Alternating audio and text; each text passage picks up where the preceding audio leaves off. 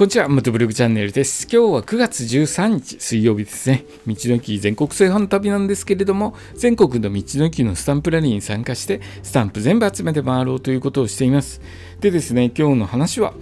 えー、道路でよく目にするクッションドラムについて簡単にお話しさせていただきますね、えー、これはですね皆さんよく見かけていると思うんですけれども道路上の安全装置の一つで高速道路の分岐点とか流れの速い道路の分岐点にも多分置かれていると思います。またですね事故多発点などに設置されている大きな黄色い色をした、えー、樽型の樹脂製の物体でえ衝突した時の衝撃を緩和してくれる役割を果たしています。まクッションドラムはですねドライバーさんのミスや不注意車両のトラブルなどにより車が道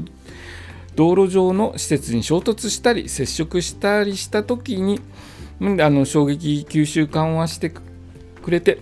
で乗ってる方のですね、え、被害を小さくまたは施設のが壊れちゃうという被害を小さくするためのものです。主にポリエチレンという材質で作られていて、え、その内部にはいくつかの水袋が入っています。僕はですねあの樽の中全部水タプタプに入ってるのかと思ってたんですけれどもいくつかの水袋に分けて入っているそうです、えー、車が衝突した時にですねこの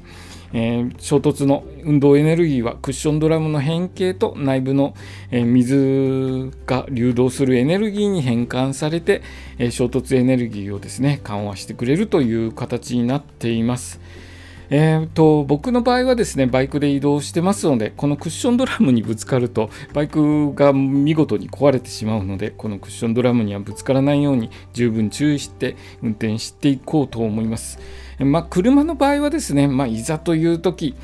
例えば長い下り坂とかで、えブレーキが効かなくなっちゃったよとかという時にいざという時ですね、え何もないところにぶつかるよりはここの、えクッションドラムにぶつかった方が衝撃緩和してくれるので、え助かるかなという気もします。まあのお世話にならない方がいいんですけれどもね、まあ、いざという時に助かるクッションドラムこういうものが道路上に設置していますよという話でした、え今日の放送はですね、えクッションドラムについて簡単にお話しさせていただきました。僕自身このクッションドラムにお世話にならないように十分に安全運転で走っていきたいと思います。今日もの放送もお聴きいただきありがとうございました。それではまた明日。